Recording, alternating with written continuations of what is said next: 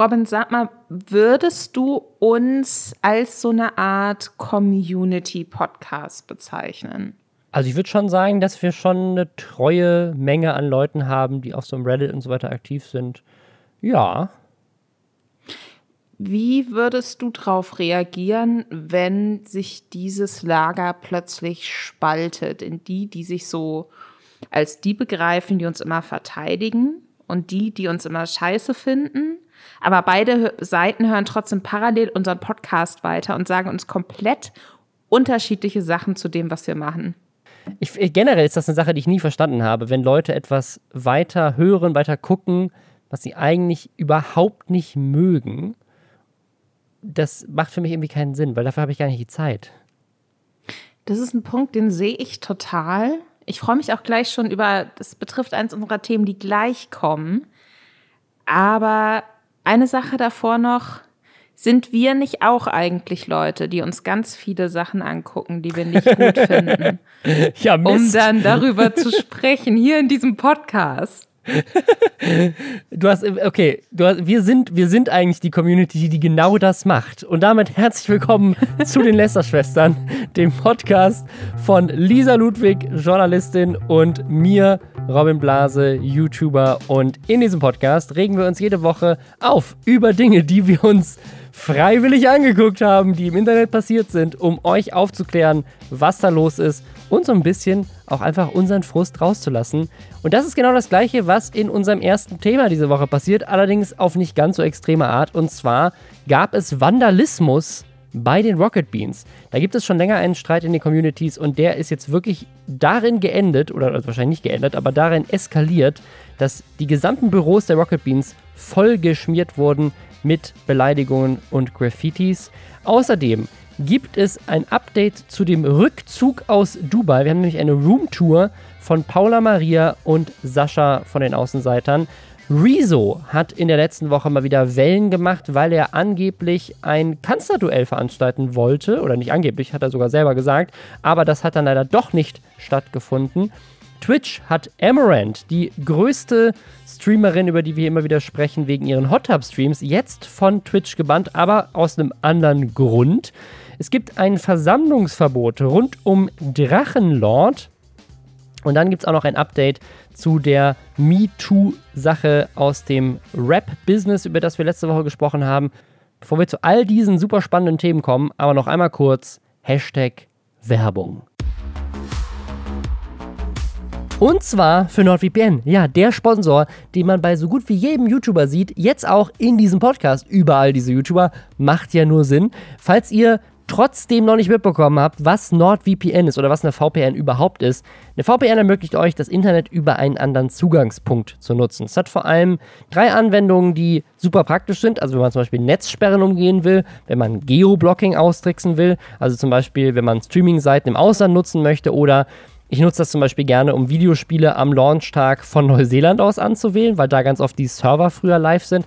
Oder auch einfach, um halt Serien aus den USA zu gucken. Oder es kann zum Beispiel auch dabei helfen, wenn man in einem fremden WLAN ist, um da zu verstecken, wo man gerade so unterwegs ist. Und NordVPN ist dabei eine der schnellsten VPNs überhaupt, funktioniert auf allen Geräten, auch auf dem Handy und ist mit bis zu sechs Geräten gleichzeitig nutzbar. Und mit dem Code Lästerschwestern mit AE und auf nordvpn.com slash Lästerschwestern mit der AE gibt es aktuell tatsächlich den besten Deal, den ich bei NordVPN bisher gesehen habe. Und zwar gibt es vier Monate gratis im Zweijahrespaket und nochmal 73% Rabatt, was dann bedeutet, dass man es für nur 2,54 Euro pro Monat bekommt. So günstig habe ich es tatsächlich noch nie gesehen. Und es gibt gleichzeitig natürlich auch immer noch die 30 Tage Geld-Zurück-Garantie für alle, die es mal ausprobieren wollen. Link zu diesem Angebot ist natürlich auch nochmal in den Show Notes. Ich muss sagen, ich habe ich habe eine sehr, ich würde sagen, emotional enge Verbindung zu den Rocket Beans. Rocket Beans TV, das ist ein ähm, selbsterklärter Internet-Community-Sender im Popkulturbereich.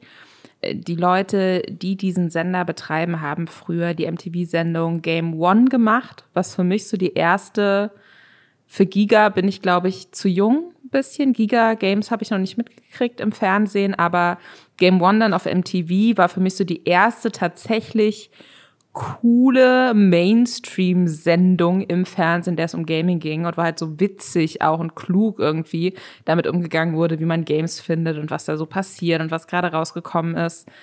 Und auch wirklich die einzige, muss man sagen. Es gab danach noch kurzzeitig Reload auf 1 Plus. Was auch gut war.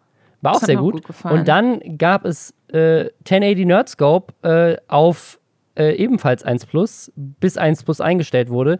Und ich glaube, bis heute halten wir, ich war Teil von 1080 Nerdscope, das, den, wir halten, glaube ich, den aktuellen Titel der letzten Gaming-Sendung im deutschen Fernsehen, Stand heute. Ich bin mir ich glaub, nicht ganz sicher, ob Game 2 nicht auch. Nee, das lief nie auf so einem. Egal. Auf jeden Fall. Nimm mir nicht meinen Rock Rekord, ey. Nein, den nehme ich dir nicht weg. Herzlichen Glückwunsch, ich klatsche für dich. So. Ist auch ein trauriger Rekord. Ich würde mir wünschen, dass es eine weitere Gaming-Sendung im Fernsehen gibt. ja, du warst jetzt viel zu stolz. Du kannst diesen Stolz jetzt nicht mehr zurücknehmen. ähm, Rocket Beans TV auf jeden Fall sind angetreten mit dem Gedanken, 24-7 quasi ein ähm, ja, Programm zu streamen, wie ein regulärer Fernsehsender quasi, nur eben im Internet. So eine Mischung aus Let's Plays und Shows. Und äh, die gibt es jetzt auch schon seit einigen Jahren. Das läuft schon seit einigen Jahren zum Teil äh, werbefinanziert, zum Teil auch Community finanziert. Und ähm, die Community, die sie haben, die haben sie eben auch zum großen Teil schon seit Game One-Tagen. Das heißt, es sind dann Leute, die die Bohnen, wie in Fankreisen dann gesagt wird, äh, schon extrem lange verfolgen und auch dementsprechend ähm, ja sehr ausdrucksstarke Gefühle und Meinungen auch dazu haben, was da so auf diesem Sender passiert. Und mittlerweile hat sich diese Fangruppe so ein bisschen aufgespalten. Da gibt's die, die das immer noch geil finden, was da passiert, für die es auch ähm, ja okay ist, dass oft der Fokus auch auf verkauften Shows eben liegt, weil irgendwie auch Geld verdient werden muss. Also auf, dass da viel mehr Auftragsarbeit mittlerweile passieren, dass eben nicht mehr dieselben vier Leute, die früher noch bei äh, Game One vor der Kamera standen, also Etienne, Nils, Budi und Simon, dass die nicht immer nur noch vor der Kamera sitzen, sondern dass da auch viele neue Gesichter dabei sind. Es gibt die, die das gut finden. Und dann gibt's die, und die bezeichnen sich selbst auch so als den Rocket Beans Circle Jerk, die das richtig, richtig scheiße finden, in welche Richtung sich dieser Sender entwickelt hat. Und die auch einen eigenen Subreddit haben, wo sie eben kritisieren, was da gerade passiert. Als also vor kurzem Bilder veröffentlicht wurden, davon, wie die äh, ja, Bürogebäude der Rocket Beans zugesprüht wurden mit Begrifflichkeiten wie Nazi-Mods raus oder äh, ja, Ausgrenzung und so.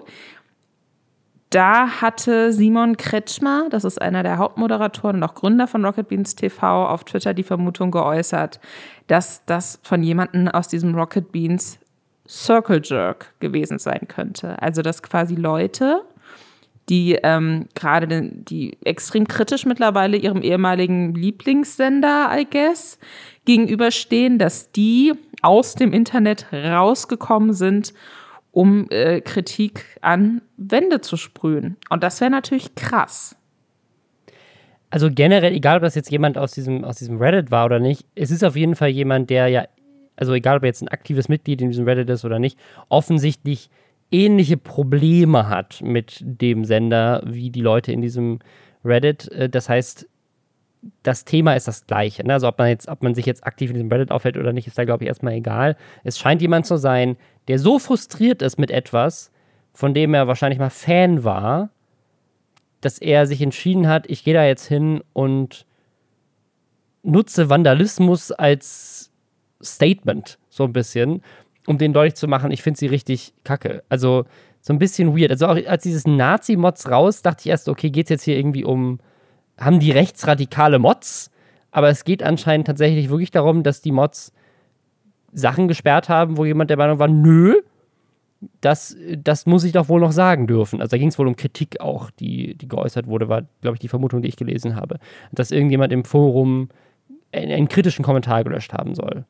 der eben also kritisch auf einer dann angeblich doch noch relativ sachlichen, ne, so wird es zumindest gesagt, äh, Art und Weise geäußert wurde. Man muss dazu jetzt natürlich auch sagen, dass äh, Kritik am Sender nicht nur in dieser speziellen Circle Jerk Gruppe existiert, sondern auch generell immer wieder aufkommt. Also da ein, ein Kritikpunkt ist oft, dass ähm, es immer weniger wirklich um Let's Plays geht oder um Gaming in dem Sinne, wie es halt früher irgendwie große Teile der, Se äh, der Sendezeit eingenommen hat, dass viele Sachen versprochen werden und dann innerhalb kürzes entweder gar nicht umgesetzt werden oder wieder eingestampft werden, dass es immer weniger Live-Programm gibt. Das heißt, es gibt schon relativ viel Kritik mittlerweile, anscheinend auch von Leuten, die ähm, sich selbst jetzt nicht zum äh, ja super kritischen Teil der Fanbase zählen und die diesen Circle Jerk auch ablehnen und was man auch im generellen Rocket Beans Forum äh, Subreddit tatsächlich viel liest und auch in dem Forum bei Rocket Beans TV viel liest, ist, dass äh, viel Kritik wohl gelöscht werden soll oder nicht drauf eingegangen werden soll. Deswegen ist es tatsächlich so ein bisschen, es, es könnte jeder sein. Und ich finde, das mhm. ist so, das könnte auch der Beginn von so einer neuen True Crime Netflix Dokumentations-Mini Serie sein, oder? So die Täter sind im Internet, aber sie sind jetzt auch auf der Straße und ist die Community, die einen Sender groß gemacht hat, bringt die den Sender jetzt zu Fall? Ich finde, da stecken so sehr, sehr viele krasse Motive drin. Ist es vielleicht am Schluss alles eine Verschwörung, was im Circle Jerk auch behauptet wurde, der sich übrigens von diesen Taten äh, in einem offiziellen Statement distanziert hat, als wäre der so eine sprechende Person ein, ein User äh, oder eine Userin hatte da angemerkt, ob das ja vielleicht einfach so eine False Flag Operation hätte sein können. Dass wow. die Rocket Beans das da selbst hingesprüht haben, um. Die wollten die Fassade eh streichen und haben sich gedacht, bevor wir das machen, noch mal kurz, äh, noch irgendwie, damit wir die, Kriti die Kritiker ein für alle Mal verbannen können. Es ist, es ist sehr wild, Robin. Also ich habe auch sehr, sehr viel Zeit in diesen verschiedenen Subreddits äh, verbracht. Ich, ich finde es für mich auch spannend, weil ich halt echt so mit Rocket Beans oder eben auch Game One aufgewachsen bin. Ich äh, kenne auch viele Leute, die da arbeiten. Ich, äh, ich meine, wir hatten hier Simon Kretschmer kürzlich auch schon mal zu Gast und haben mit ihm über NFTs ähm, gesprochen, was ihr gerne nachhören könnt und uns direkt dabei auch auf Spotify abonnieren könnt. Ich bringe das jetzt in jeder wow. Folge überraschend irgendwo ein, habe ich mir überlegt. Ähm, und das, das tut mir schon leid, dass da sowas passiert. Und es tut mir auch leid, dass man ja auch generell so ein bisschen das Gefühl hat, dass so dieses, ja, dieses Rocket Beans Medienflaggschiff irgendwie ähm, die Streamer nicht nur auf Twitch und auf Waipu und so, sondern ähm, laden ja auch äh, Videos auf YouTube nach wie vor hoch, also ihre Inhalte auch auf YouTube im Nachhinein dass man schon das Gefühl hat, die haben nicht mehr unbedingt so die größte Relevanz unter dem jungen Publikum, was jetzt halt alles ja, also auf wenn Twitch ich jetzt grade, Ich bin, bin gerade auf Twitch und sie haben Stand jetzt, es ist gerade Primetime eigentlich, ähm, haben sie 700 Zuschauer auf Twitch gerade, während die meisten anderen Twitch-Streamer, denen ich folge, also auch Deutsche, die jetzt nicht so die größten Stars sind, eigentlich so sich darüber ansiedeln. Ne? Also wenn man sich zum Beispiel jetzt hier Dr. Freud anguckt, gerade, die haben gerade 3000. Und ne? was, was für mich einfach jetzt, unabhängig davon, dass ich denen natürlich wünsche, dass, dass sie rausfinden, wer das war und dass sich das irgendwie beilegen lässt und so weiter und so fort. Und ich denen natürlich auch wünsche, dass das wieder ähm, besser läuft, auch mit den Aufrufzahlen und so, finde ich schon krass, dass im Endeffekt dann natürlich so ein Sender auch auf, auf, mit der Menge an Menschen, die da arbeiten, ähm, ja. dass der halt wirklich steht und fällt mit der Community. Und wenn diese Community sich dann gegenseitig zerfleischt und Teile davon, ähm, die einen früher noch gefeiert haben, jetzt dann scheinbar auch darauf warten, ähm, dass da alles zusammenbricht, das ist natürlich schon bitter. Das finde ich schon krass. Die haben auch irgendwie generell gerade einen krassen Monat, ne? Also bei denen ist ja neulich, dass der Lager explodiert. Ne? Mhm. In Hamburg ist ein Gebäude explodiert, wo die auch ihr, ihr Lager für ihre für ihren Merch dann hatten und so. Ist irgendwie gerade irgendwie crazy bei denen. Ich glaube auf jeden Fall, dass ähm, da viele von, wenn man natürlich so einen sehr toxischen Teil der Community hat oder zumindest einen sehr ablehnenden Teil, der dann aber nichtsdestotrotz immer reinguckt und dann vielleicht auch eklige Sachen in den Chat schreibt. Das ist natürlich dann zusätzlich nochmal belastend für die Leute, die vor der Kamera stehen und die vielleicht schon wissen, okay, wir brauchen mehr Views, wir brauchen höhere Aufrufzahlen, wir müssen jetzt besonders witzig sein, wir müssen das jetzt hier besonders erfolgreich durchziehen, ähm, müssen vielleicht auch wieder mehr Community-Bindung schaffen und dann hast du da aber lauter Laute drin, die äh, dich beleidigen oder die einfach nur möchten, dass du jetzt scheiterst. Und Aber ist du, du warst ja auch schon bei den Rocket Beans. Ja. Und die, die, klar, dieses Circle Jerk-Thema, das ist jetzt auch nicht neu, das gibt es auch schon seit mehreren Jahren. Aber ich war auch schon öfters mal bei den Rocket Beans zu Gast. Wir waren auch mit Nerdscope, ähm, haben wir mal so eine, so eine Cross-Promo-Folge auch mit Game 2 gemacht und so.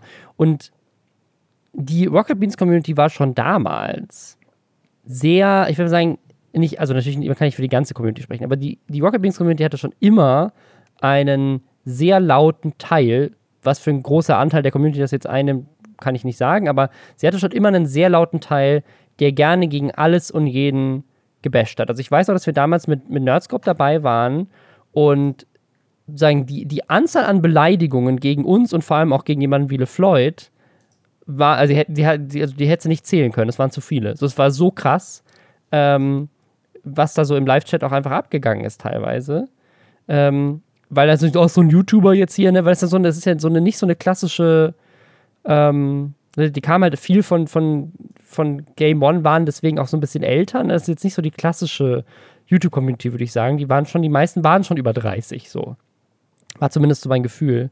Und das war auch so ein Ding. Also ich weiß auch schon, dass schon vor Jahren es immer hieß, so, uh, wenn du bei den Rocket Beans bist, dann guck lieber nicht in den Chat, was die Leute über dich schreiben. Ich saß mal in einem Moin Moin quasi ähm, direkt mit Blick auch auf dieses Chatfenster und musste dann in die Kamera lächeln, während ich mir durchlesen durfte, wie hässlich ich bin und wie dumm ich bin und so. Krass. ja. Und ähm, das war dann halt auch irgendwann, als ich in der Pause meinte, können wir diesen Bildschirm bitte umdrehen? Also es war sowieso in dem Moment nicht so, dass es hier große Frage-Antwort-Spiel in Austausch mit der Community war, sondern mir wurden da Fragen gestellt und ich habe die beantwortet. Und ähm, das, ja, das, das fand ich Ja. echt eklig und gleichzeitig hörst du ja aber von ganz vielen anderen Streamerinnen und Streamern immer, dass die gerade auch auf Twitch eigentlich mega happy sind, weil die da ihre Community haben und alles ist so ein bisschen wohlfühlmäßig dann auch oft oder man sich seine Community so erzogen, dass sowas nicht passiert. Und da wird dann zwar auch Kritik geäußert, aber nicht bösartig. Und dass die dann eher auf YouTube die ekligen Kommentare haben. Aber ich glaube, bei, bei Rocket Beans schaukelt sich das echt so ein bisschen hoch. Und das, äh, ja, tut mir sehr leid für die Leute. Ich wünsche dir nur das Beste, aber ich finde, daran sieht man halt auch echt, dass so diese, in Anführungszeichen, Community-Bindung so ein zweischneidiges Schwert auch sein kann. Absolut, ja. Was auch ein zweischneidiges Schwert ist, Dubai. Auf der einen Seite schön und sonnig, auf der anderen Seite kein geiler Ort, um zu leben. Das hat ja Paula Maria, Paula Maria und ihr Freund Sascha, ihr Mann Sascha, egal, die haben das festgestellt, wir haben letzte Woche drüber gesprochen, die ziehen raus. Die wollen da nicht mehr sein. Die sind äh, vor weniger als einem Jahr sind sie da hingezogen, haben das angekündigt auf YouTube in einem Video. Wir ziehen nach Dubai, wir wandern aus. Und jetzt haben sie ein Video gemacht, das hieß, äh, wir haben einen Fehler gemacht, jetzt ziehen sie wieder zurück. Das war unser Thema letzte Woche. Diese Woche gibt es ein kleines Update dazu. Sie haben nämlich ihre Villa gezeigt. Es gab jetzt quasi so eine Roomtour zum Abschluss. So wie, das ist das Haus, aus dem wir jetzt ausziehen. Das, das hatten sie nur gemietet. Also das wusste ich auch gar nicht. Sie hatten tatsächlich nur für ein Jahr erstmal ein Haus gemietet. Das heißt, sie hatten vielleicht schon am Anfang so eine, schon die Weitsicht zu sagen, wir kaufen jetzt nicht was. Ne? Wir gucken jetzt erstmal. Wir mieten vielleicht erstmal für ein Jahr und dann gucken wir und jetzt geben sie diesen Vertrag frühzeitig auf. Und ich muss sagen, das ist mit die lustigste Roomtour, die ich je gesehen habe. Ich, also ich habe jetzt gerade bei äh, Architectural Digest, war gerade in den YouTube-Trends heute, die Roomtour von Cara Delevingne, dieses Model und Schauspielerin. Richtig verrücktes Haus, was sie hat. Kann ich auch jedem empfehlen, guckt euch das an, wenn ihr eine gute Roomtour sehen wollt. Wenn ihr die schlechteste Roomtour der Welt sehen wollt, dann guckt euch die Villa in Dubai von Paula Maria an. Das ist wirklich, wa- was, was ist dieses Haus? Es ist so seltsam. Sie geht darauf auch ein und sagt, dass sie es selber gerne Karl mag, weil ihr letztes Haus in Deutschland so vollgestellt war. Aber Karl ist eine Übertreibung. In dem Haus ist einfach nix. Ich liebe das auch, wenn du so ganz viel Weiß hast und ganz wenig drin und dafür so riesige Fenster und alles. Liebe ich auch. Meine Wohnung ist das komplette Gegenteil davon. Aber das finde ich schon auch geil. Also ich weiß nicht, ob du mal Bilder von diesem Haus von, ähm, ja, ehemals Kanye West, aber nach wie vor Kim Kardashian äh, gesehen hast, was sie sich da haben umbauen lassen, was innen drin fast, fast so kirchenmäßig aussieht, mit riesenhohen Wänden und alles weiß und, und ganz glatte Oberflächen nur und so. Ich finde das mega geil. Aber mhm. sowas mhm. kannst du eigentlich nur machen, wenn du eben auch ein besonders geschnittenes Haus hast. Ne? Also ja, du brauchst du, hohe Decken, glaube ich. Wenn ich glaub, du hohe Decken hast, ja. wenn du irgendwie, ne, wenn die Räumlichkeit in sich so schön ist, dass du nichts brauchst, was da noch Deko ist, weil das so wirkt. Aber das Problem ist, dass halt diese Villa, die sehr modern ist, sehr offenes Raumkonzept und so weiter und so fort, die sieht halt nicht, da wirken, da wirkt keine Leere irgendwie, das hat nichts so Sakrales, das ist einfach nur nicht eingerichtetes Haus.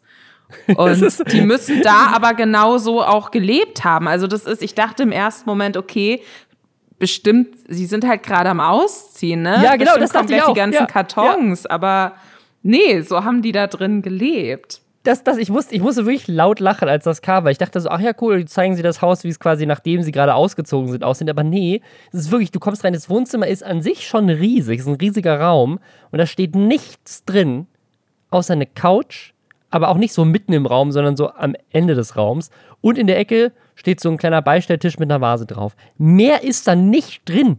Ni nix. So. Und dann sagt sie an einer Stelle auch, sie liebt die Aussicht. Und dann schneidet es so zu so einem kleinen Pool vor einer Wand. Weil diese Häuser ja alle so, die sind, haben so Wände und dann dahinter siehst du ein paar weitere Häusdächer. Du siehst nichts von der Aussicht. Also sie sagen so, wow, was für eine schöne Aussicht. Und dann ist es einfach so, du guckst von der Couch auf eine Wand. Auf eine Mauer draußen.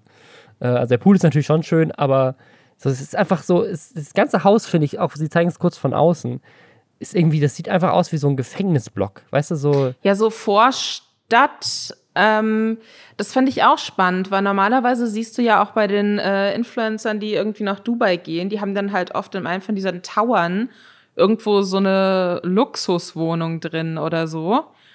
Aber das scheint ja echt einfach so eine mega protzige Hütte. Die haben auch für den, wenn sie einen Fahrer hätten und ein Kindermädchen, dann hätten die auch jeweils eigene Zimmer. Das ist bei den äh. Harrisons aber auch so gewesen in deren Roomtour. Die haben auch so ein Haus und das ist sehr ähnlich. Aber genau das ist nämlich das Ding. Bei den Harrisons siehst du dann, was sie aus diesen Räumen gemacht haben. Aber bei, bei Paula Maria, sie geht durch diese Häuser und wirklich, da steht eine Couch im Wohnzimmer. Dann haben sie eine Küche, die war aber schon vorher da. Es hat so eine Küchenzeile mit so einem Tisch und da steht so ein kleiner Kinderstuhl dran und so. Cool. Dann zeigen sie das Kinderzimmer, da ist auch tatsächlich was drin.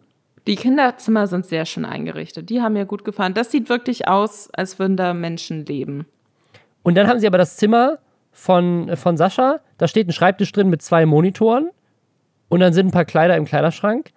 Und das war's. Dann gehen sie durch den Keller. Die haben so ein ganz, das ganze komplette Haus ist nochmal unterkellert, aber ein Keller ist eigentlich ein falsches Wort. Das ist einfach ein zweites Stockwerk, was halt unterirdisch ist. Und alle Räume sind leer. Da ist nichts drin. Sie zeigen die ganze Zeit nur Räume, in denen sie nichts drin haben. Aber das, in dem Moment ist es auch gar keine Designentscheidung. Also ich fand wegen so, hey, ich habe hier so einen Raum, da ist dann ein Sessel drin, da sitze ich dann manchmal und lese ein Buch. Nee, es sind einfach Räume, die sie nicht nutzen, weil das Haus so groß ist und sie generell nichts haben, dass sie einfach, das, dann gehen sie in die Garage, da steht dann einfach nur so ein Auto drin und die, in, diese, in diese Garage könnten aber 40 Autos reinpassen. Es ist richtig seltsam. So, das ist so, in diesem ganzen Haus ist nichts außer eine Couch und ein Schreibtisch mit zwei Monitoren. Ah, und ein Bett. Sie hat ja auch noch das irgendwie, ja, okay, ne? Also okay. die haben ein Bett ja auch und noch ein ein Schlafzimmer so. irgendwie. Äh, und sie haben auch, sie sprechen von einer Dachterrasse, die zeigen sie auch kurz, aber eigentlich ist es nur das, das Dach, Beste. wo dann die ganze, das war auch mein Lieblingsmoment. Das Dach und da haben sie so eine Sitzgelegenheit und so zwei Das ist das Hässlichste, was ich je gesehen habe in meinem Leben. Und ansonsten aber nur so Vorrichtungen für Klimaanlage. Ja. So, und das sieht so scheiße, also das ist, das hat mir wirklich da haben sie mir irgendwie leid getan. Weil Ja, ein ist bisschen, irgendwie, ne? als würde jemand sich so im Zellenblock gemütlich einrichten gerade und so das Beste aus seiner Situation machen. So sieht es aus. Ja, ja. Also, also ich weiß nicht, ob ihr so, so Flachdächer kennt. Ne? So Flachdächer in Amerika oder auch in, in, in Dubai natürlich auch. Also Flachdächer mit, mit von Gebäuden, die Klimaanlagen haben. Sieht man fast bei Hotels in Deutschland. Also, was man so aus dem Fenster rausguckt und da ist so ein Vorbau oder so mit Klimaanlagen drauf. Das ist deren Dach. Das ist wirklich so, du, du, du, du guckst auf diese, auf diese Klimatower, diese großen äh, weißen Kästen mit, mit Lüftungen dran und dann so graue metallene Lüftungsschächte. Und das ist das Dach und in der Mitte davon stehen so vier Holzmöbel. Es ist einfach so, why? Warum überhaupt das nutzen, wenn du noch einen Pool draußen hast? Es ist so, also ich, ich verstehe, warum sie zurückziehen wollen. Und ich fände, es würde mich nicht überraschen, wenn sie am Ende zurückziehen. Nicht weil wegen Menschenrechtsverletzungen in Dubai oder weil sie gemerkt haben, dass es da frauenrechtlich kacke ist oder weil das Wetter ihnen auf den Keks geht und die Preise, keine Ahnung, sondern dass sie wirklich einfach nur zurückziehen, weil sie sich das hässlichste Haus in Dubai ausgesucht haben, das viel zu groß ist für ihre eigentlichen Bedürfnisse. bisher das für mich, die für mich unangenehmste Roomtour. Ähm, wobei vielleicht gleich auf mit äh, Tanzverbot. Ich bin mir noch nicht ganz sicher, aber das ist so eine Ebene für mich gerade. Ja, aber die Tanzverbot Roomtour, die war so, weißt du, die war so real. Ich meine, der hatte auch ein Poster an der Wand von seinem Wäscheständer. so das, das, die, die, dieses Verpackungsmaterial von seinem Wäscheständer hat er bei sich als Poster genutzt. Egal. Guckt euch diese Roomtour an, wenn es euch interessiert. Ich kann es empfehlen. Ansonsten, wie gesagt, dieses Video von, von Cara Delevingne äh, mit, deren, mit deren Haus, das ist wirklich verrückt. Die hat so einen äh, Vagina-Tunnel, wo man von einem Raum in den anderen gehen kann, indem man durch eine kleine äh, Vagina klettert und einen Sex-Dungeon im Keller. Also das ist wirklich ist ein spannendes Haus. Kann ich auch empfehlen. Äh, ist gerade in den Trends äh, oder gibt es sonst bei Architectural Digest. das ist die ganz andere Richtung von, von Haus. Und jetzt eine ganz andere Richtung von Thema. Wow. Oh, Das war die wow. Überleitung. Das war die Überleitung. Eine, okay. Eine ganz andere Richtung von Thema ist Politik. Und da gibt es ja auch YouTuber, die das machen, unter anderem Rezo, den man dafür kennt. Und da gab es letzte Woche einen großen Skandal wegen eigentlich nur einer Sache, die, das ist so typisch Rezo mal wieder, eine Sache, die er so nebenbei in einem Stream gesagt hat. Er hat natürlich dann auch noch ein Video draus gemacht und deswegen ist es ein bisschen durch die Decke gegangen. Aber es ging schon so ein bisschen durch die Decke, glaube ich, als es erst nur auf Twitch von ihm geäußert wurde. Ähm, nämlich, dass es eigentlich geplant war, ein Kanzlerduell zu machen, das Rezo zusammen mit Thilo Jung ausrichten sollte. YouTube, Twitch und die Zeit wären wohl dabei gewesen. Äh, und das gab es ja vor vier Jahren auch schon mal von YouTube, da war ich auch dabei. Da gab es ein Interview mit Angela Merkel und mit Martin Schulz. Da war unter anderem äh, Marcel Scorpion dabei damals, ähm, der auch Fragen gestellt hat. Das war so sehr, sehr bunt. Ähm, Ishtar war dabei, ähm, aber auch ein äh, Miss, ähm, äh, Mr. Wissen to Go und eine Lisa Sophie. Also es war, sie haben so, so eine Mischung gemacht aus so YouTuber und YouTuberinnen, die sich mit Politik auseinandersetzen und aber auch welchen, die so noch keine Berührungspunkte damit hatten. Ich glaube, Alexi Bexi hat auch Fragen gestellt. Also es war, war sehr bunt gemischt und war irgendwie ein sehr cooles Event. Ich, ich war da gerne dabei und hatte auch das Gefühl, dass das echt gut ankam damals.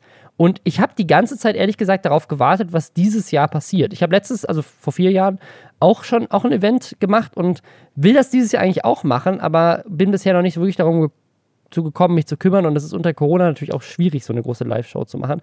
Deswegen habe ich bisher noch nicht so wirklich eine Lösung, aber ich bin weiter dran. Also wenn jemand Bock hat, mit mir eine Politik-Show zu machen, äh, meldet euch. Denn die von Rezo wird ja jetzt nicht stattfinden. Warum?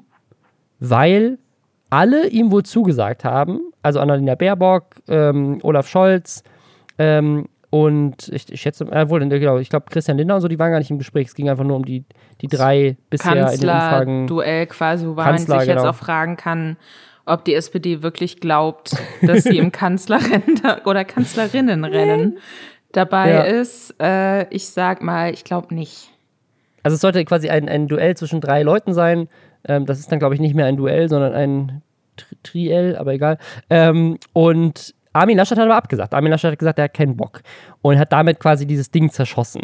Was ich nicht so ganz verstehe, weil man hätte es ja trotzdem mit, mit äh, Olaf Scholz und Annalena Baerbock auch trotzdem einen geilen Stream machen können. Weißt du, was ich meine? So, es muss ja dann. Ist halt Dann ist aber natürlich der Vorwurf, man wäre parteiisch. Ja, aber wenn er selber absagt, ist das sein Problem. Ja, so. aber du musst natürlich bei der äh, CDU, ähm, CSU bedenken, dass das äh, vielen Umfragen zufolge ja nach wie vor noch die stärkste Partei ist. Ja, aber das kann ich jetzt, also wenn, also wenn du jetzt Content machst und die stärkste Partei sagt, ich habe keinen Bock auf dich, aber die anderen Parteien sagen, hey, ich mache trotzdem ein Interview mit dir, dann machst du ja das Interview deswegen nicht, nicht nur weil die einen gesagt haben, nee, wir wollen nicht, oder? Also keine Ahnung, ich weiß nicht. Ja, also ja aber dann fände ich halt, dann, dann kannst du es halt nicht äh, Kanzler. Da kannst du nicht Kanzler, das kannst du nicht Kanzlerinnen-Duell nennen, ja, ja. Naja, auf jeden Fall, äh, das hat einen großen Shitstorm verursacht, aber dann so in beide Richtungen. Ne? Weil es war wieder so ein, es war wieder so ein typisches Ding, dass natürlich dann erstmal Leute gesagt haben, so, uh, Armin Laschet traut sich nicht. Und dann auf der anderen Seite haben haben dann Leute plötzlich auch wieder aus dem Nichts angefangen, einfach über Rezo sich auszulassen, so als wäre das die schlimmste Person der Welt. So, es ist einfach, Rezo triggert die Leute manchmal so hart. Es ist wirklich beängstigend. Also ich fände es auch ziemlich beängstigend, wenn ich Rezo wäre. Wie krass manche Boomer abgehen auf den Namen Rezo. Es ist wirklich verrückt, wie Leute dann sagen, was fällt dem ein, so zu tun, als würde der für eine Generation sprechen. Was denkt der denn, der kann das einfach machen, so. Äh, weil halt so in dem Nebensatz irgendwie er gesagt hat, so ja, er, er findet es schade, dass sich Armin Laschet für diese jüngere Generation keine Zeit nimmt. So, dann so, äh, was will er jetzt, will er jetzt einfach behaupten, er spricht für eine ganze Generation? Was fällt dem ein? Also, also wirklich einfach, das hat er nie gesagt. So, einfach, ja, also ich meine, auf der anderen Seite, ich kann auch irgendwo verstehen, warum Armin Laschet das nicht machen möchte, weil sowohl Rezo als auch Thilo Jung jetzt nicht Leute sind, die bekannt dafür sind, dass sie so Softball-Fragen gegenüber der CDU raushauen. Ne? Also da, die sind schon parteiisch würde ich jetzt nicht sagen, aber sie sind schon sehr kritisch. Ja, wobei man ja sagen muss, äh, kritische Fragen sollten PolitikerInnen ja generell gestellt bekommen. Natürlich, und die ja würden in, sicherlich auch in, in allen anderen offiziellen äh, Interviews, die die auch gerade so äh, duellmäßig äh, dann vor der Wahl äh, durchführen müssen. Da sind ja kritische Fragen dabei. Ich ähm, ich hätte, ich hätte an Armin, Armin Laschets Stelle, ich hätte es auch nicht gemacht, muss ich sagen, weil der da ja mit auch gar nichts hätte gewinnen können. Weißt du, was nee, ich meine? Nee, also das ist ja, ja, nee, du, du läufst dann rein in eine Gesprächssituation mit einer Person, die seine Reichweite auf ne, im politischen Kontext ähm, zu großen Teilen dazu genutzt hat, gegen deine Partei zu schießen. Zu Recht, in meinen Augen. Aber wenn wir es jetzt mal aus Laschets Sicht betrachten, dann, ähm, dann ist es so ein bisschen als. Nee, ich habe jetzt keinen Vergleich, der, der richtig gut passt. Aber, ja, aber nee, ähm, ich, also ich, ich finde, du hast absolut recht. Also ich, ich das ist halt, das, ne, das, ja. das wäre, das wäre dann von vornherein irgendwie ein, ein vorbelastetes Gespräch. Äh, Laschet ist ja jetzt auch nicht so der lockerste Typ, der sich bisher so wahnsinnig mit Ruhm bekleckert hat in Diskussionen, von dem, was ich her mitbekommen habe. Plus, ich glaube halt auch einfach, man kann ja. jetzt natürlich sagen, ja, aber hat die CDU, CSU etwa kein Interesse dran, ähm, junge WählerInnen abzuholen, wo ich mir denke, die Leute, die sich das mit äh, Rezo angeguckt hätten, das wären A, JournalistInnen gewesen, und B, die Leute, die hoffen, dass Rezo wieder die CDU zerstört. Ich glaube nicht, dass da irgendeine Person gesessen hätte, die sich gedacht hätte, ach, aber hier CDU, CSU, das klingt jetzt für mich doch ganz spannend nach diesem Gespräch. glaube ich überhaupt nicht.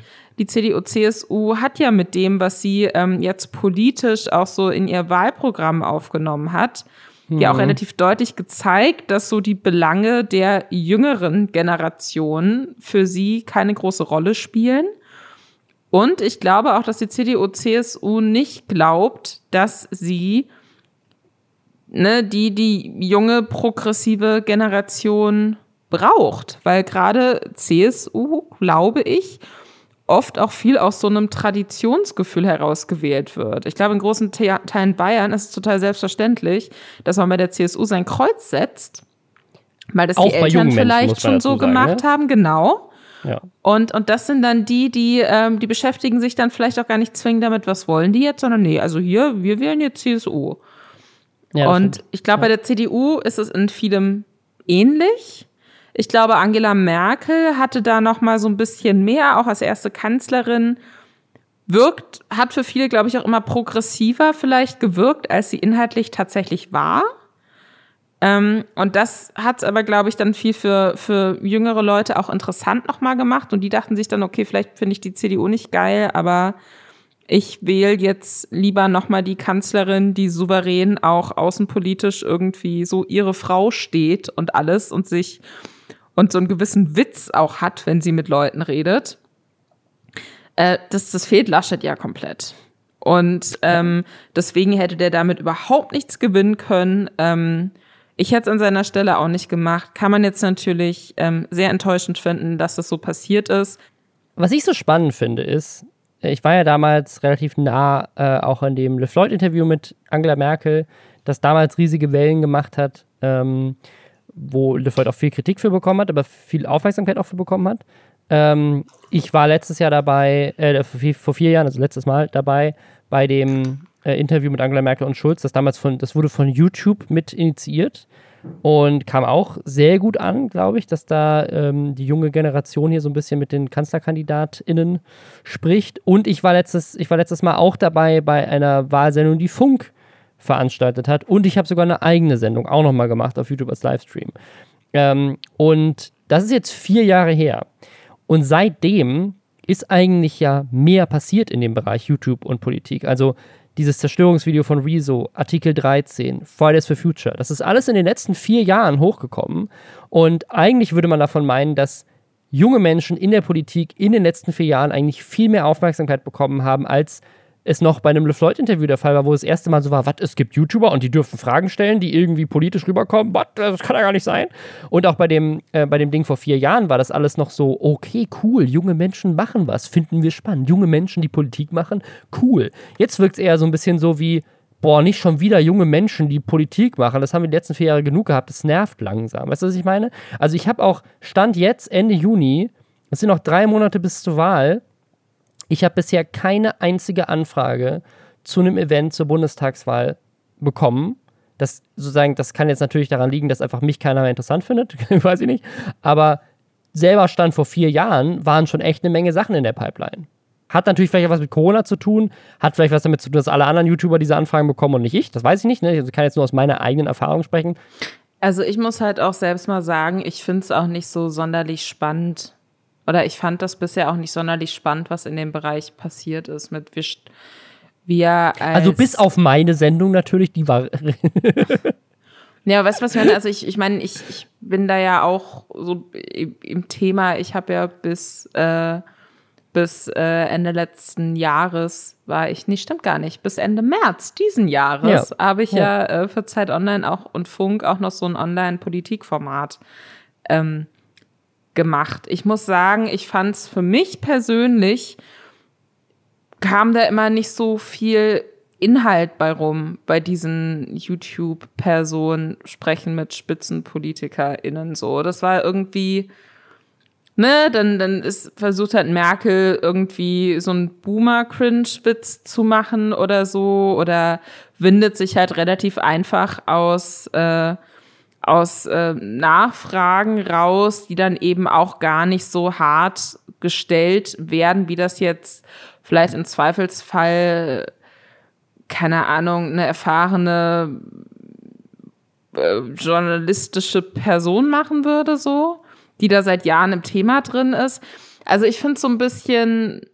Ich fände es tatsächlich echt schade, wenn es für die ganzen ErstwählerInnen, die dieses Jahr keine Sendung gibt, die irgendwie die politischen Themen nochmal für junge Menschen irgendwie aufarbeiten. Einfach, einfach nur, Schade Funk. Schade Funk, dass ihr dieses YouTube-Format, an dem ich beteiligt war, abgesetzt habt. Das hätten wir nämlich gemacht. In dem Wahljahr. Richtig smart.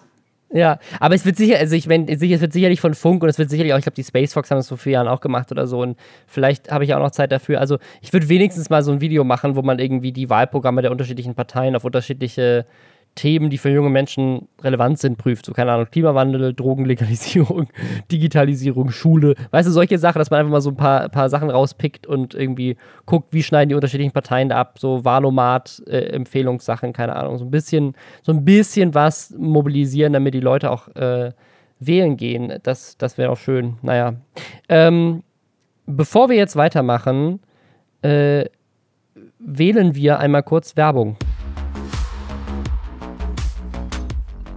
Und zwar für Gitti Conscious Beauty. Das ist eine vegane Nagellack-Innovation. Diese Gitti-Nagelfarben sind vegan und eco-friendly.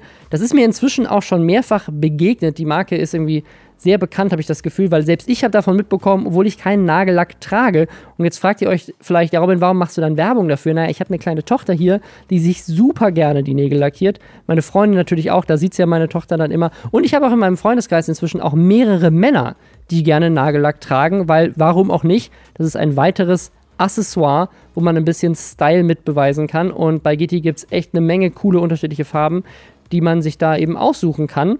Und meine Tochter hat jetzt zum Beispiel zuletzt sich so, das war ihre eigene Idee, fand ich ziemlich cool, so im Wechsel die Finger lackiert. Wir hatten hier die Lavendelfarbe von Gitti, die einfach wunderschön so Lavendelfarben aussieht und dann sanftes Mauve, ich weiß nicht, wie man die Farbe ausspricht, aber sie ist super schön. So, so, so, so ein satteres Lila, würde ich sagen. Und das äh, ja, hat sie sich so im Wechsel drauf gemacht und war super glücklich, dass sie da irgendwie so den Nagellack haben konnte, weil ich hatte bei meiner Tochter damit ein viel besseres Gefühl, denn nicht nur, dass sie eben vegan und eco-friendly sind, die sind auch auf Wasserbasis, sind dadurch geruchsneutral, also die haben nicht diesen krassen Gestank, den Nagellack, so empfinde ich das zumindest, äh, immer hat und sind auch frei von ganz vielen schädlichen Inhaltsstoffen, die man so aus herkömmlichen Nagelfarben kennt. Das macht natürlich direkt so ein besseres Gefühl. Auch der Gitti Remover, das ist quasi deren Nagellackentferner, der riecht nach Lavendel, was natürlich das Ganze auch noch das ist einfach ein schöneres Erlebnis, fühlt sich irgendwie besser an und nicht so krass chemisch. Das ist immer so das Gefühl, was ich zumindest bei so herkömmlichen Nagellacken immer hatte. Deswegen ja, wenn ihr jetzt irgendwie Kinder habt oder Freunde oder eine Freundin oder eben selber Nagellack tragt, dann könnt ihr mit dem Code Lästerschwester mit AE 20% auf alles im Shop sparen. Link ist dazu auch nochmal in den Show Notes.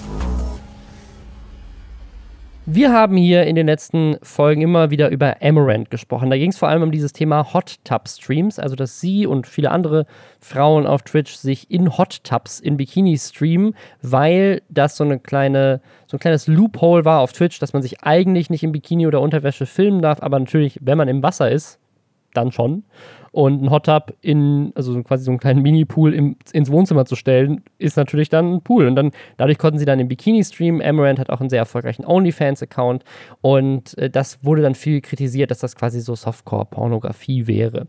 Und Twitch hat das aber durchgehen lassen und hat sogar, und ich glaube, das ist ein Update, das wir gar nicht hier erwähnt hatten, hat sogar eine eigene Hot Tub-Kategorie dann irgendwann auf Twitch eingeführt und ist damit quasi eigentlich so offiziell bestätigt, dass sie das tolerieren, gegen viel Kritik aus der Community. Und jetzt wurde Amaranth oder auch eine andere Streamerin aber gebannt und zwar angeblich wegen einem neuen Trend, der sich jetzt, äh, das Hot Up Ding ist anscheinend jetzt langweilig geworden. Ähm, oder vielleicht machen sie es auch immer noch, aber wechseln sich ein bisschen ab. Äh, und zwar haben die jetzt ASMR so ein bisschen für sich entdeckt anscheinend. Ähm, und das neue Ding ist, ASMR-Mikros abzulecken. So ungefähr. Also oder halt irgendwie sehr sexuell angehauchte Geräusche in ein Mikro ASMR-mäßig reinzumachen, was ASMR ja manchmal auch schon eh ist. Ne? Also es gibt ja auch eine Menge ASMR-Creatorinnen, die irgendwie auf OnlyFans riesig sind und so. Ohne jetzt, also, ne, da kriege ich jetzt bestimmt Shitstorm von der ASMR-Community. Das ist nicht ASMR, da gibt es eine Menge, Menge andere Sachen, aber es gibt das eben auch. Und das ist jetzt irgendwie so das neue Ding auf Twitch äh, gewesen, dass Amaranth zum Beispiel, ich glaube, sie hat jedes Mal das Mikro abgeleckt, wenn sie einen neuen Follower bekommen hat oder sowas. Und die Theorie ist, es ist nicht bekannt, warum, ähm, dass sie deswegen jetzt gebannt wurde. Nicht für immer. Wie lange weiß man, glaube ich, auch nicht. Aber sie ist, auch, sie ist auch schon davor schon mal gebannt worden. Es gibt ja ganz viele Twitch-Streamer und Twitch-Streamerinnen, die schon regelmäßig irgendeinen Verstoß, keine Ahnung, Musik oder was weiß ich, äh, illegal genutzt. So, das gibt es ja immer wieder. Die kommen dann nach einer kurzen Zeit, ne, je nachdem, manchmal ist der Bann ein paar Tage, manchmal ist er ein Monat, kommen sie dann wieder. Das wird bei ihr wahrscheinlich auch der Fall sein. Es gibt noch eine andere Theorie. Es könnte auch sein, dass sie tatsächlich wegen ihrem OnlyFans-Account gebannt wurde. Den zu verlinken, das soll nämlich angeblich, das habe ich jetzt nicht prüfen lassen, ich habe es aber hier gelesen, in einem Artikel, soll das angeblich gegen die Guidelines von Twitch sein, dass du das verlinkst. Aber sie verlinkt ihn halt über Linktree. Linktree ist ja so eine ganz beliebte Plattform unter Creatoren inzwischen, weil man da irgendwie ganz übersichtlich ganz viele Links zu unterschiedlichen Plattformen und so weiter hinterlegen kann. Und sie verlinkt halt über diesen Linktree auf ihren OnlyFans-Account. Und äh, ist die Theorie, dass das eventuell der Grund ist, warum sie gebannt wurde. Aber das macht sie halt schon seit jeher eigentlich. Deswegen weiß ich nicht so ganz genau, wo die Theorie herkommt. Aber ja, eventuell liegt es daran, dass sie Mikros ableckt. Ich finde das ganz spannend, weil ich ein sehr großer ASMR-Fan bin, muss ich sagen. Ich habe angefangen, das ironisch zu gucken, nachdem ich mal durch Zufall drauf gestoßen bin. Habe aber auch tatsächlich immer mal wieder Probleme auch so mit Anxiety und schlecht einschlafen können und so. Und habe irgendwann festgestellt, dass es mich komplett entspannt. Also ASMR, für die von euch, die das vielleicht nicht kennen, das äh, sind bestimmte Geräusche, die ein Entspannungsgefühl auslösen. Also wenn, wenn ihr es zum Beispiel total entspannend findet, wenn jemand so mit den Fingern so ein bisschen so auf Holz klopft oder ähm, keine Ahnung, mit, mit Fingern durch so Sand streicht oder jemand flüstert euch was im Ohr oder summt sehr tief oder so. Und dann kriegt ihr ein bisschen, ne, so wie so eine Entspannungsgänsehaut so auf dem Rücken und ihr werdet ganz ruhig das ist quasi ASMR. Und da gibt es eben verschiedenste Triggergeräusche, die das auslösen können bei Personen. Und äh, je nachdem, was für Geräusche das sind, kommt das relativ schnell auch in einen Bereich, wo man sagen kann, das kriegt jetzt vielleicht ein bisschen so eine sexuelle Komponente. Es gibt so eine bestimmte Art von Mikrofon, ähm, was ähm, ja so ein schwarzer länglicher Kasten ist. Links und rechts sind dann so zwei große weiße Ohren dran. Und das ist auch so lustig. Warum ist das ein Ohr? Das ist so. Ich glaube, weil das auch. Nee, auch ja, aber ich glaube auch einfach, weil man dann auch leichter nachvollziehen kann, wie, wie, also du hast dann durch diese Ohren und was an den Ohren passiert, irgendwie nochmal eine andere Textur und eine andere Art von Geräusch. Irgendwie. ich habe okay. mir meinen Artikel, glaube ich, dazu durchgelesen. Ah, okay, vielleicht, weil die, weil die Form des Ohrs den das genauso aufnimmt wie die Form des eigentlichen Ohrs. Ist ja spannend. Ich, glaube, sein, ich glaube ne? irgendwie sowas. Vielleicht ist es aber auch eine Werbelüge. Äh, auf jeden Fall gibt es. Sieht dann, einfach besser aus, wenn sie an einem echten Ohr lutscht, anstatt an einem Mikrofon. Genau, und an, ne? also. an diesen Ohren wird nicht nur gelutscht, also da gibt es dann auch viel irgendwie, dass man halt irgendwie mit so einem Tuch so das Ohr so abdeckt oder allgemein das Ohr so abdeckt und ähm, dann hört sich das ein bisschen so an, als würde dann so Unterdruck entstehen. Ähm, und wenn dieser Unterdruck sich so auflöst, dann kann es so ein Gefühl geben von ne, Erleichterung, irgendwie Cupping nennt sich das zum Beispiel. Dann gibt es eben dieses Earlicking, was tatsächlich ein ganz angenehmes Geräusch sein kann, was aber hochgradig weird natürlich aussieht, wenn da so, meistens waren das Frauen, es gibt auch viele männliche ASMR-Creator, es gibt auch sehr aufwendige Sachen, ganz tolle so Roleplay-Sachen und so auch mega, also sehr kreative Community. Aber es sieht natürlich weird aus, wenn Frauen irgendwie mit ihrer Zunge da so am Ohr rummachen für, weiß ich nicht, besonders spektakuläre Geräusche, die sich auch ne, gut anhören können, aber die dann natürlich irgendwie, je nachdem, wie da auch in die Kamera geguckt wird und so. Ich finde, da ist man relativ schnell an einem Punkt, wo man sagen kann, ich glaube schon, dass es sexy sein soll jetzt. Ähm, man muss dazu sagen, Emerald hat auch einen YouTube-Kanal, lädt da auch ASMR-Videos hoch tatsächlich. Also die hat es jetzt nicht nur auf Twitch gemacht. Ähm, und auf Twitch war es jetzt wohl auch tatsächlich eben schon seit längerem ein bisschen so ein Trend, dass eben anstatt dass man sich, äh, keine Ahnung, Namen von Zuschauern auf die Haut schreibt, dass man eben tatsächlich sich dafür bezahlen lässt, bestimmte Sachen am Mikrofon halt zu machen, wie zum Beispiel das Mikrofon abzulutschen oder so. Und äh, Emerald hat das gemacht, ähm, kurz bevor sie gebannt wurde, in so sehr engen Klamotten dann eben auch immer. Und dann hatte sie so zwei Kameraeinstellungen, eine so von vorne, dass man halt so ihr Gesicht direkt so am Mikro sieht. Dann eine so von halb hinten, wo dann halt mehr ihr Körper so im Fokus war. Und ähm, das war natürlich irgendwie sexuell konnotiert. Ich weiß nicht, ob, das jetzt tatsächlich grenzüberschreitend war. Sowas ähnliches gibt's ja eben auch auf YouTube. Und da ist es auch kein Problem. Ähm, das ist so ein bisschen wie bei dieser Hot Tub Sache. Ich glaube, es ist da mhm. total schwierig, mit dem Finger auf eine Richtlinie zu zeigen, nach der das verboten ist. Es hat aber natürlich sexuelle Untertöne. Aber ich liebe auch ASMR, deswegen ich, oh, ich weiß es nicht. Ich glaube, ich würde eher so einen sexy ASMR-Stream gucken als einen Hot Tub-Stream.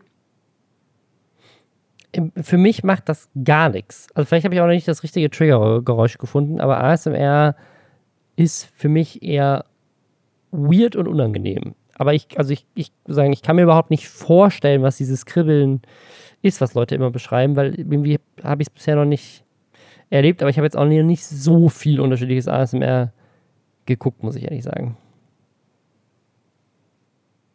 Weißt du, wen ich auch nicht gucke? weißt du, wen ich auch nicht höre? Samra. Ich wollte tatsächlich gerade sagen, dass ich es hier ohne crazy Überleitung machen wollte, aber wir lassen es jetzt drin. Äh, wir haben noch ein ähm, anderes äh, Thema, was wir ganz kurz noch anschneiden möchten. Und zwar ist eine Art Update zur Folge von letzter Woche. Äh, da hatten wir über Vergewaltigungsvorwürfe gegenüber Samra gesprochen. Das ist ein Deutschrapper, der vor allem in ähm, Zusammenhang mit Capital Bra sehr erfolgreich geworden ist. Früher auch mal bei Bushido mit auf dem Label war und jetzt äh, mit beiden nichts mehr zu tun hat und weiterhin aber auch Musik macht und äh, bis vor kurzem noch bei Universal gesigned war, bis diese Vorwürfe laut geworden sind. Ähm, wir hatten in der letzten Woche darüber berichtet, dass es eine Frau gibt, die auch so aus dem YouTube-Kosmos kommt, ähm, die ihm vorgeworfen hat, sie hätten sich getroffen und er hätte gegen ihren Willen Sex mit ihr gehabt, sie also vergewaltigt. Ähm, zum damaligen Zeitpunkt, als wir das aufgenommen haben, letzte Woche Mittwoch, gab es noch kein Statement von Samra und es gab noch nicht viel, ja, öffentliches Feedback darauf. Und mittlerweile ist aber sehr, sehr viel passiert.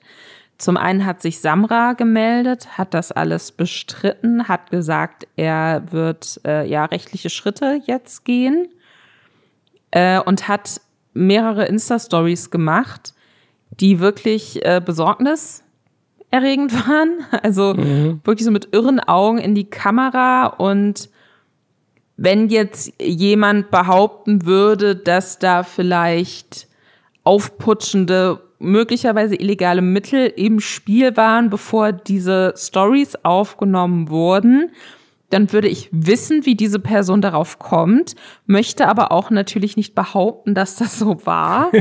ich, ich sage nur, äh, sehr verstörend, er ist da sehr, sehr schreit teilweise fast. Diese Formulierung wurde Ihnen präsentiert von unserer Rechtsschutzversicherung.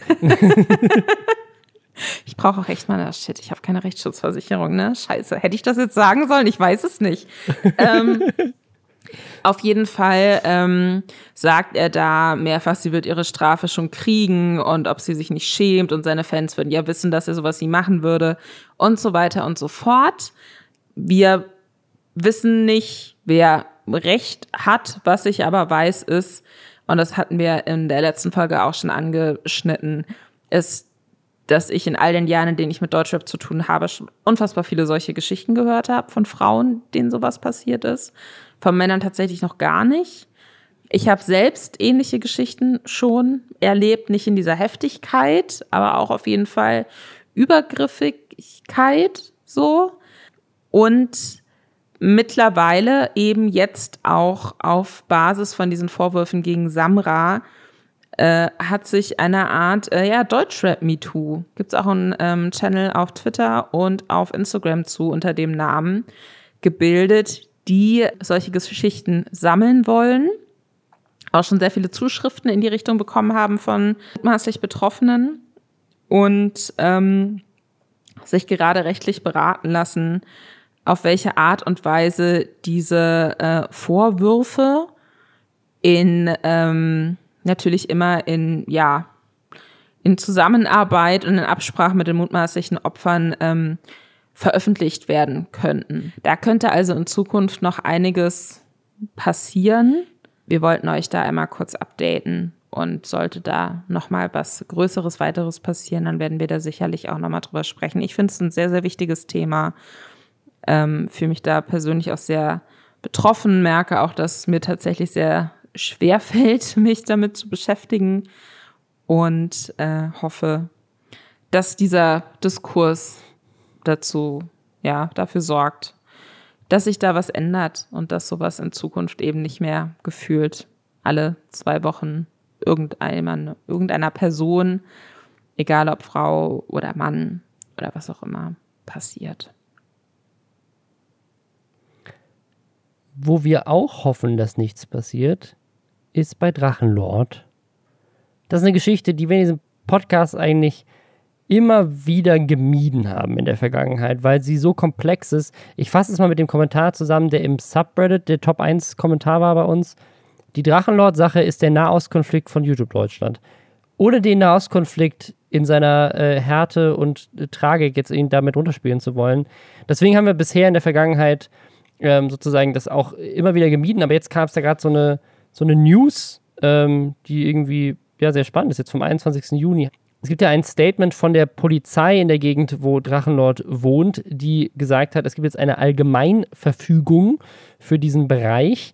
Das heißt, ähm, es ist komplett verboten, jetzt seit dem 22.06.2021, äh, dass man unzumutbare Lärmbelästigung begeht man, es sind Feuerwerkskörper, Leuchtkugeln, Raketen, bengalische Feuer, Rauchpulver und andere pyrotechnische Gegenstände, Waffen oder Gegenstände jeglicher Art, die geeignet sind, als gefährliches Werkzeug oder Wurfgeschoss eingesetzt zu werden, mitzuführen, abzubrennen, zu schießen oder zu werfen, es sind Vermummungsgegenstände ausgenommen von Infektionsschutzmasken verboten, es sind Menschenansammlungen mit mehr als acht Personen, so auch auf bewohnten und Grundstücken verboten. Das heißt, du darfst dich jetzt auch mit deiner Familie nicht, wenn du eine Großfamilie hast, ist verboten. Ähm, du darfst außerdem nicht mehr dieses gesamte Gebiet betreten, wenn du innerhalb der letzten drei Jahre mal einen Platzverweis bekommen hast. Also du kannst quasi eine komplette Stadt nicht mehr betreten, wenn du innerhalb dieser Stadt mal einen Platzverweis für irgendeinen Ort erhalten hast. Und wer da erwischt wird, kann eine Geldbuße von bis zu 1000 Euro bekommen und eine Ordnungswidrigkeit. Und das ist, glaube ich, jetzt so die größte Eskalation mit diesem Thema. Also, dass die, dass die Polizei in der Gegend äh, da schon immer wieder gegen vorgeht und so weiter, das ist jetzt nicht neu. Aber so, dass es so crazy ist, und ich wusste auch, also ich habe das Thema jetzt in letzter Zeit gar nicht mehr auf dem Schirm gehabt, dass es, dass ob es da jetzt wieder einen Auslöser für gab, warum sie das jetzt machen, keine Ahnung. Ob da jetzt wieder was krasses passiert ist, ob's, oder ob es einfach nicht aufgehört hat. Und jetzt haben die Leute irgendwie genug davon, weil das geht ja wirklich schon seit Jahren so.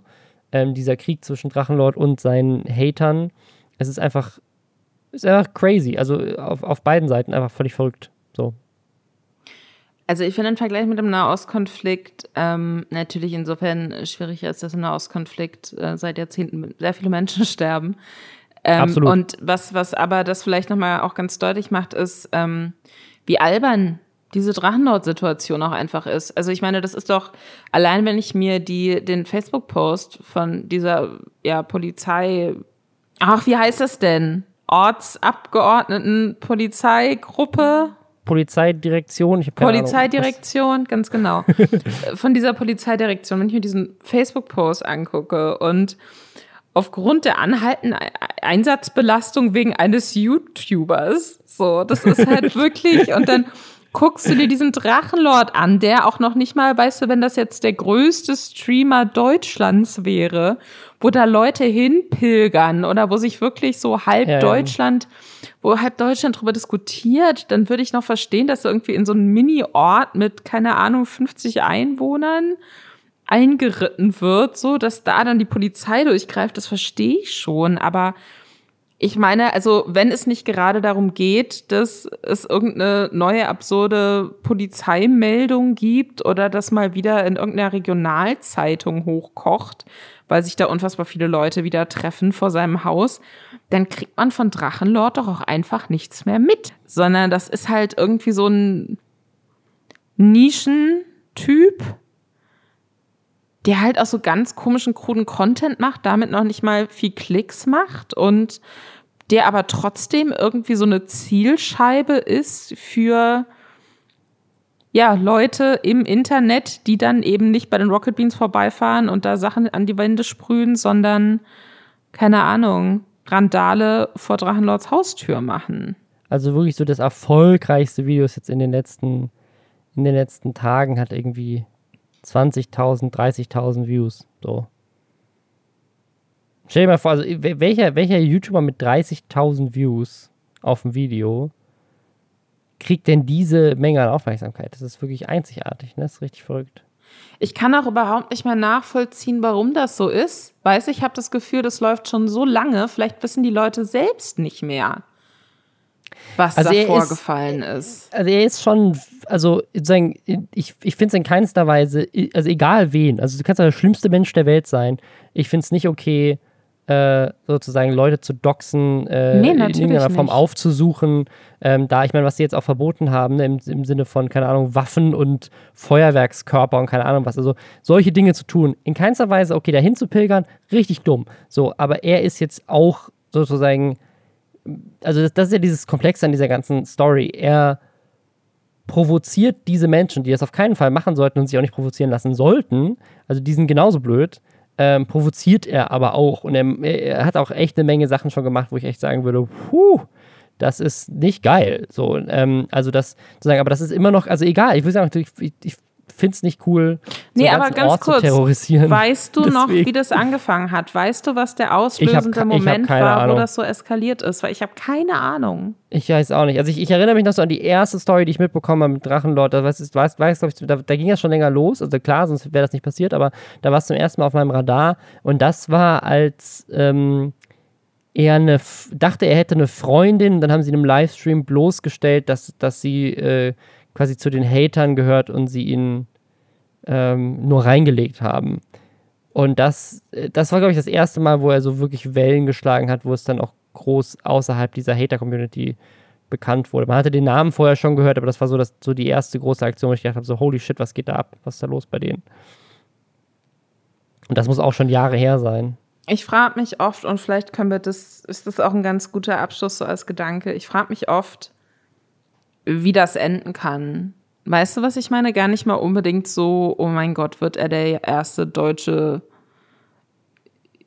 Tod durch Community YouTuber so, was ich glaube ich niemand wünschen sollte. Aber also mhm. ich, ich kann mir nicht, wenn das schon so lange läuft und dann vielleicht auch gar nicht mehr so ganz klar ist, wie das angefangen hat.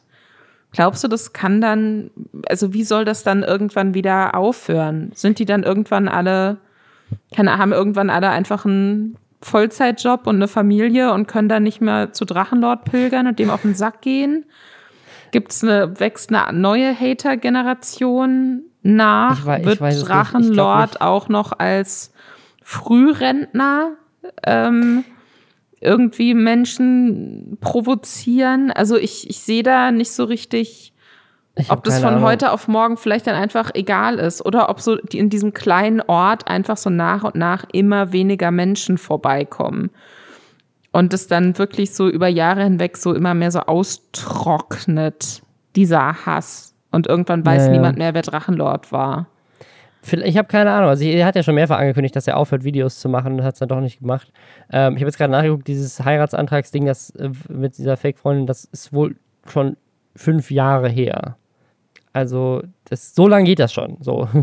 Und bisher scheint es nicht abzureißen. Ne? Also wenn die Polizei da jetzt immer noch Sachen ankündigen muss, scheint es ja jetzt gerade schlimmer zu sein als je zuvor oder zumindest nicht aufzuhören.